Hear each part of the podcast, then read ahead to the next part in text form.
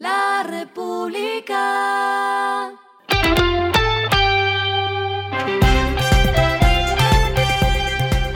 Al final de la jornada, esto es lo que debes saber sobre el comportamiento de los negocios, las finanzas y la economía. Las movidas de hoy fueron.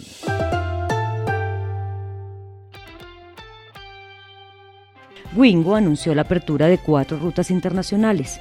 Desde el pasado 1 de octubre funcionan las frecuencias desde Medellín a Aruba y La Habana. El miércoles 5 de octubre irán otras dos de Bogotá a Armenia y el jueves 6 de octubre será el turno de la ruta Barranquilla-Panamá.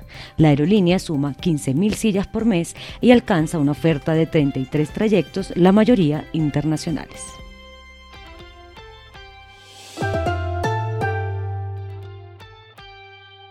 La organización Terpel informó que suscribió dos contratos con Ecopetrol, el primero para el suministro de gasolina corriente motor y el segundo para el suministro de diésel.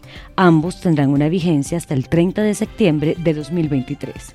La suma de estos dos contratos representa una cuantía anual de 11 billones de pesos.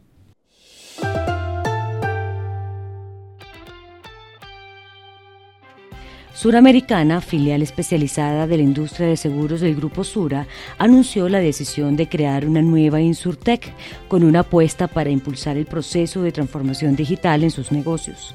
El propósito es que la Insurtech acelere el proceso digital para que cualquier persona pueda interactuar con Seguros Sura las 24 horas del día, los 7 días de la semana. Con el proyecto, Suramericana proyecta conseguir 2.6 millones de nuevos clientes en toda América Latina, de los cuales 1.8 millones estarán en Colombia. Lo que está pasando con su dinero.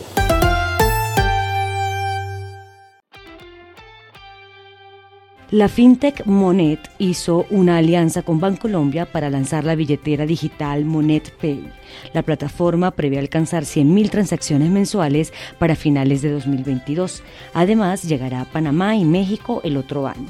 Ya han llegado a más de 100.000 usuarios desde su nacimiento, con desembolsos que ascienden a más de 10 mil millones de pesos en créditos de bajo monto.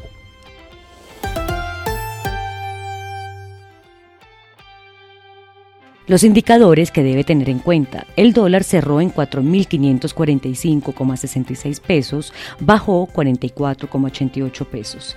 El euro cerró en 4.438,38 pesos, bajó 36,47 pesos.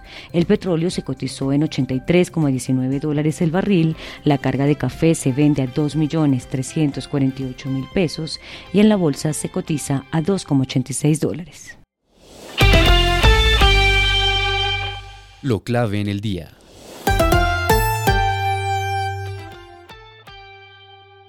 En la tarde de hoy, el Gobierno Nacional radicó el proyecto de ley de presupuesto del Sistema General de Regalías para el bienio 2023-2024 en el Congreso de la República.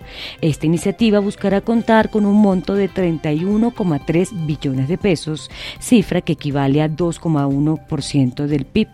El proyecto de ley asignaría un presupuesto para la inversión de los territorios de 29 billones de pesos. A esta hora en el mundo. La Organización Mundial de Propiedad Intelectual, OMPI, presentó el Índice Global de Innovación 2022, donde Chile mantuvo la primera posición regional y subió tres peldaños en el ranking que midió a 132 países, pasando del lugar 53 en 2021 al puesto 50 este año. En la región le siguen Brasil, México y de cuarto lugar está Colombia. A nivel general, el top 3 lo integran Suiza, Estados Unidos y Suecia. Y el respiro económico tiene que ver con este dato.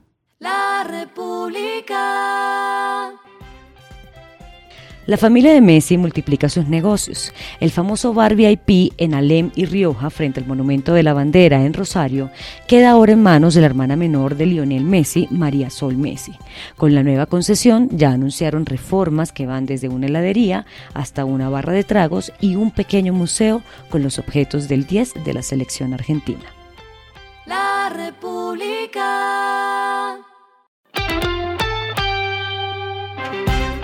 Y finalizamos con el editorial de mañana, la agridulce noticia del barril de petróleo caro. Mañana se reúnen los productores de petróleo para reducir su cuota, en un esfuerzo para bajar la oferta y mantener el barril por encima de 100 dólares. Noticia buena y mala a la vez. Esto fue Regresando a casa con Vanessa Pérez.